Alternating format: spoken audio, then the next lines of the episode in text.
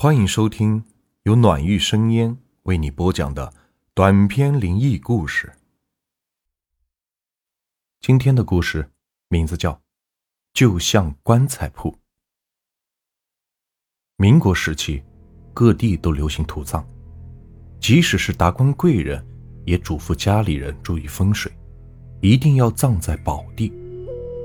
这样不仅仅对死去的人好，而且也对后代子孙好。因为土葬盛行，所以棺材更是不可或缺的东西了。孙家就是靠棺材发家致富的。旧街是双溪镇最小、最旧的一条街，平时谁也不愿意靠近旧街，但是，一到家里有什么倒霉的时候。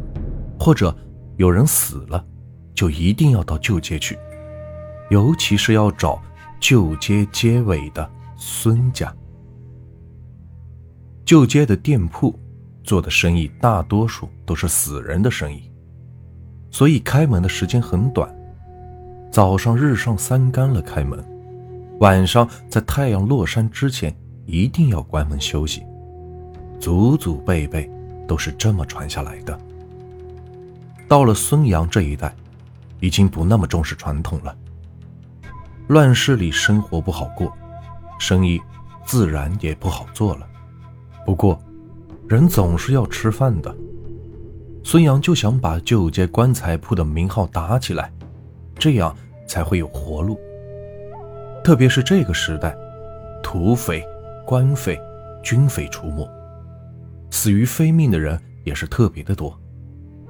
穷人家买不起棺材，但是稍微有一些资本的人家，也会希望买一副棺材。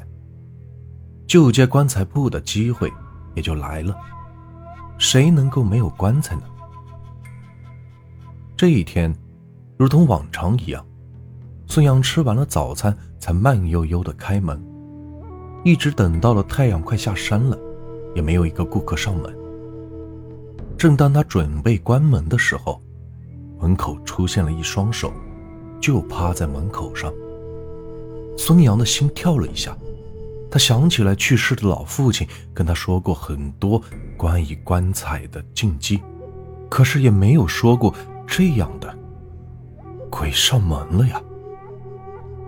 孙杨打算强行关门的时候，那双手露出来更多的部分了，看得出来的是。女性的手臂，还有细细的声音。老板，等等，我我要买买棺材。你走你的阴间路，我我做我的活人生意。孙杨不敢看，就这么说。一般而言，鬼怪不会为难棺材铺，否则就是在毁自己的路。这时候，他出现了。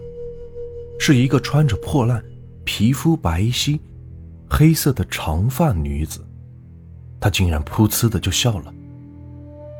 你说什么呢？我是来给我弟弟买的。哎，我弟弟病死了。说到这里，他又悲伤了起来，眼睛立马就红了。孙杨这个时候才有胆量看他，原来。是一个清秀的姑娘，看得出来是逃难而来的。也许之前还是一个大家闺秀。这个乱世，太多的人变成了人不人、鬼不鬼的了。孙杨动了恻隐之心，竟然又把棺材铺的门打开了，说：“进来吧。”这个时候，夕阳已经完全沉下去了。没有了一点的光亮，幸好天还没有非常的黑。女子身后有一个小拖车，不用说，板车上放着的一个男人，就是她死去的弟弟了。死人不进棺材铺，这是祖传的禁忌。孙杨不是不明白，但是看着这么一个柔弱的女子，大晚上带着一个死人在大街上晃荡。不知道会出什么事情。棺材铺已经开了几代人了，也没有听说过出过什么事情。也不见得祖辈们都遵循规矩。孙杨决定破例了。孙杨不仅仅让女子进了门，而且主动的把他的弟弟拖了进去，就放在大厅里。大厅的两边放着的都是棺材，中间的灵位处供奉着贡品。孙杨说：“把它先放在这里吧，明天天亮了再处理，你看行吗？”女子自然是感激涕零，进了门就是千恩万谢。还说：“我叫孟丽，我弟弟叫孟成，我们家原本是在北平的，没想到一路逃难就到了这里。弟弟自幼身体就很不好，没想到前不久就……”说着说着，孟丽就又哭了起来。孙杨一看，这哭的是梨花带雨的。心疼了起来，赶紧安慰道：“没事儿，孟姑娘不必难过了。如果孟姑娘不嫌弃，这棺材铺也是你的家。孙某人虽然没有什么家底，但是多养一个人还是做得到。你弟弟，我也会当做自己的弟弟来对待。”孟丽没想到孙杨这么热情，更加感动了。泪眼朦胧地说：“谢谢孙公子，孟丽以后就为您做牛做马，为您洗衣服做饭。今晚的晚饭还没有做吧？我我这就去做。”孙杨的心里自然是满意的，他收留孟丽，怎么可能没点私心呢？在这个乱世，娶一个媳妇儿何其的困难！而且，他就是一个卖棺材的，没钱没有地位，还不吉利。孟丽长得又是那么的漂亮，用一副棺材换一个媳妇儿，值得了。趁着孟丽在厨房忙活的时候，孙杨开始观察起他死掉的弟弟孟辰。听孟丽说，孟辰已经死了好几天了，他一直也没有找到人帮忙。可是又不能把弟弟丢在路边暴尸荒野，所以就一直用着拖板拖着。孙杨觉得有点奇怪了，这孟辰的身上一点死人的气味也没有。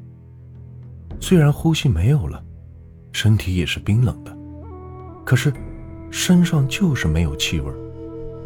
现在是夏天，按道理说早就应该臭了。这个时候，孟丽从厨房走了出来，说：“饭已经做好了。”她问孙杨：“怎么了？我弟弟怎么了？”孙杨看着他着急的样子，想了想，最后还是什么都没有说出来。没准，他弟弟身上真有什么事情，但是他并不知道。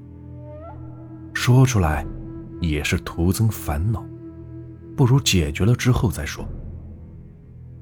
棺材铺旁边就有高人，平时卖点寿衣糊口，经常出去云游，估计也快回来了。吃饭吧，明天我就把你弟弟下葬。孙杨为了让孟丽安心，这么说。不得不提，孟丽做饭的手艺是非常的好。孙杨一边吃一边赞不绝口。还伸手去碰孟丽的手，但是他发现孟丽的手也是特别的凉。孙杨隐隐觉得有些不对劲了，孟丽的手怎么也跟他弟弟的手一样？被你发现了呀？孟丽笑了。这么说，他身上倒是有一股臭味。孙杨一直以为是逃难的时候没机会洗漱。所以发臭，可是现在看来，并不是那么一回事了。孙杨刚想说话，想问清楚这是怎么回事，可是已经没有机会了。他觉得自己的头晕眼花，意识模糊。他意识到了，饭菜里下了药。这个时候，应该死掉的孟辰坐了起来，和孟丽相视而笑。他们一起坐在桌子旁边，把手伸向了孙杨。传说，在民国时期，有一种流失，即已经死亡的人，还能够保持自己的体型，游走在世间，再以活人的阳气为食，保持自己的体型。孟丽和孟辰，就是这样的流失。这个故事啊，就结束了。如果你们喜欢我的故事，别忘了订阅、收藏和关注我。接下来会有更多有趣的故事。感谢你们的收听。